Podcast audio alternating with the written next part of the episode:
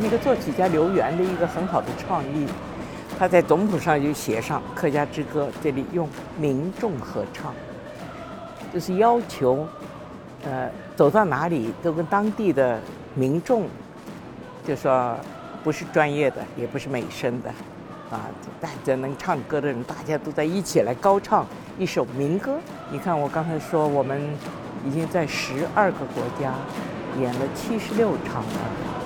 每一场我们都有至少是一个或者是两个、三个，像今天我们有四个合唱团。我们最高的记录在美国旧金山交响音乐厅九个合唱团，所以大家都非常兴奋的能够呃零距离的跟一个交响乐团来合作、来歌唱、来表达大家一种很兴奋的宽阔的胸怀，能够跟全世界交朋友。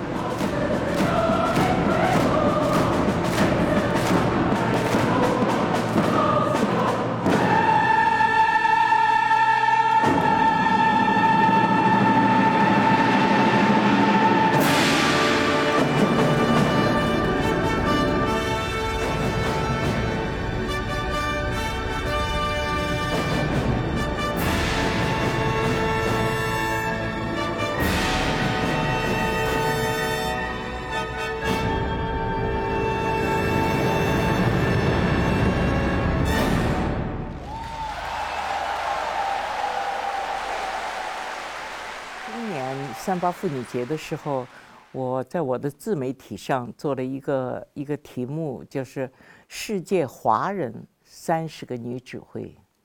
我介绍了一下，呃，在这个介绍这个过程中，我回顾了一下我的成长。呃，最近北京也在播一部电影，叫《Conductor》，就是指挥家。他是讲一个女指挥家，美国的一个女指挥家的生平。她比我大概要长二十岁。在她的时代，在西方，女指挥是遭遇很严重的性别歧视的。她被人嘲笑，被人抵制，啊，甚至潜规则都可能有。所以她的成长是。充满了艰辛。对比他，我比他晚二十年在舞台上，但是在我在新中国，对我的培养和成长，可以说我没有遭遇性别歧视。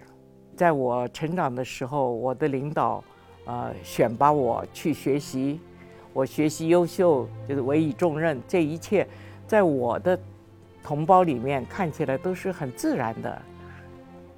我也是改革开放以后有机会出去，我到美国去，见到了那个那个电影里面的那个 Antonio Brico，啊，呃，我听说他在他在那个美国在 Colorado，在 Denver，有这么一个呃老指挥，呃，我很向往啊，我想他是我们的同行里面可能是最最老的一位，我要去拜访他。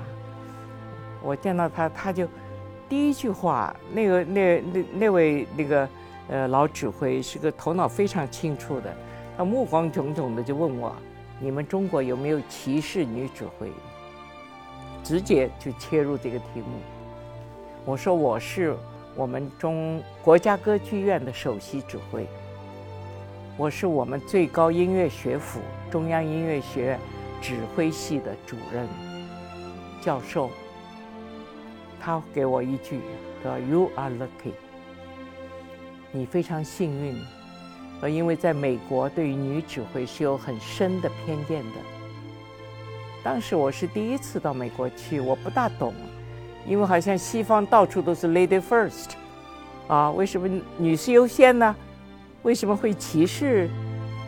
哦，后来我看，特别是这次我看的这个电影，我。理解了为什么他那么样的委屈，啊，所以我也就更加理解我在我的祖国，我是幸运的，祖国挑选了我，我就努力学习，好好的为社会服务，仅此而已。